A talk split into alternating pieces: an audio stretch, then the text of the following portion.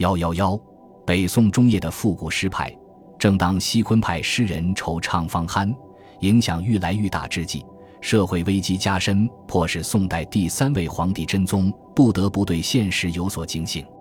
浮靡轻薄的文风对政治人心所产生的不良影响，使真宗于大中祥符二年下诏复古。诏书指斥近代以来数次多弊，持米滋甚，浮砚香膏，望祖述之大游。仅雕刻之小巧，告诫今后蜀文之士，有辞舍浮华，殿于明教者，必加朝典，艺术复古风。封建帝王政策的改变，使一批文人借机登上历史舞台，掀起了宋诗发展中声势浩大的批判西昆体、复兴古文的诗文革新运动。北宋中叶的诗文革新运动，参加的人是很多的，有政治家，有文学家，有理学家等。政治家参与是顺应北宋中叶的革新运动，如范仲淹、王安石等；文学家参与是不满意晚唐诗文和西昆派文风的轻浮华丽、言而无内容的文风；理学家参与是借此发圣人之微言大义，出于维护明教的需要。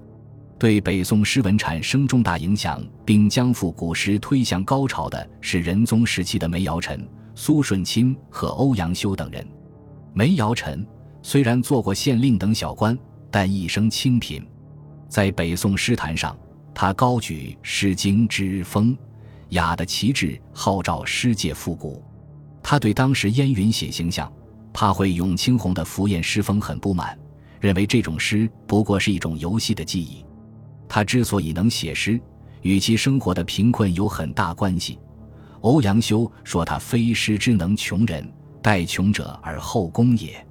他自称“囊囊无闲贫似旧，风骚有喜钩多心”，因此他的诗在内容上较多接触到现实社会生活，反映民间疾苦，对官府的苛捐杂税、徭役赋役进行鞭笞，对劳动人民寄予同情。此外，梅尧臣的写景诗笔触细致，颇有新意，有些诗句开辟了宋诗以新颖工巧取胜的途径。梅尧臣对宋诗的发展起了开辟道路的作用。他认为诗歌的创作是因事有所激，因物兴以道，主张赐予美。在艺术上，写诗既要有鲜明的形象，也要有意境的深远含蓄。他曾说：“诗家虽逐意，而造语亦难。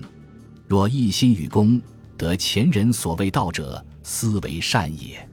必能壮难写之景，如在目前，含不尽之意。”见于言外，然后为质疑。作诗，他提倡平淡，说作诗无古今，唯造平淡难。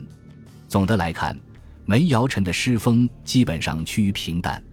这种平淡的诗风，纠正了西昆派错彩漏金、内容无味浅薄的诗风，对宋诗的发展起到了很大的作用。在这一时期，与梅尧臣并驾齐驱、驰骋于诗坛的，还有苏舜钦。苏舜钦年轻时就与穆修一道提倡古文，他是北宋的古文家，又是著名的书法家。他的诗与梅尧臣齐名，号称苏梅。欧阳修曾说：“子美笔力豪俊，以超迈横绝为奇，胜于谭嗣精微。以深远咸淡为意，各极其长，虽善论者不能优劣也。”道出了二人诗风的不同。苏舜钦虽以会江区古淡自勉，但其诗中未平淡，而是粗犷豪迈。他的诗与其人一样，关心社会，以报国救民为己任，所以诗中自然流露出高昂的激情，揭露社会黑暗，批评时弊直接痛快，略无隐晦。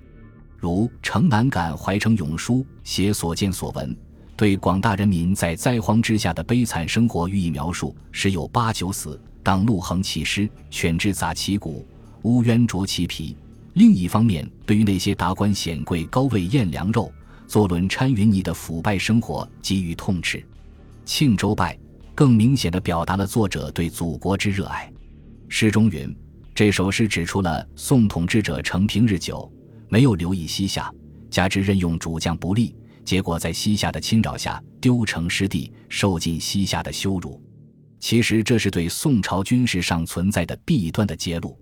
从这首诗中，我们听到了一个爱国忧时的志士的呐喊。此外，在其他诗如《吴文》《蜀诗》及《卯冬大寒有感》中，或抒发其爱国热情，或寄托其理想和抱负，或关心下层人民的苦难，都表现了强烈的现实主义精神。苏舜钦的写景抒情诗大多雄放不羁，意境开阔，与梅尧臣的诗不同。如《扬子江关风浪》中云：“日落暴风起，大浪的纵观，平陵矶石岸。”土吞天外山，霹雳左右作，雪酒六月寒。这些豪情奔放的诗句，使人感受到他内心的激荡。在复古派诗人中，欧阳修也是极其重要的一位诗人。欧阳修领导了北宋中叶的诗文革新运动，他的诗如同散文一样具有革新精神，开创了北宋的诗风。欧阳修的诗深受韩愈的影响，诚如《石林诗话》中所说。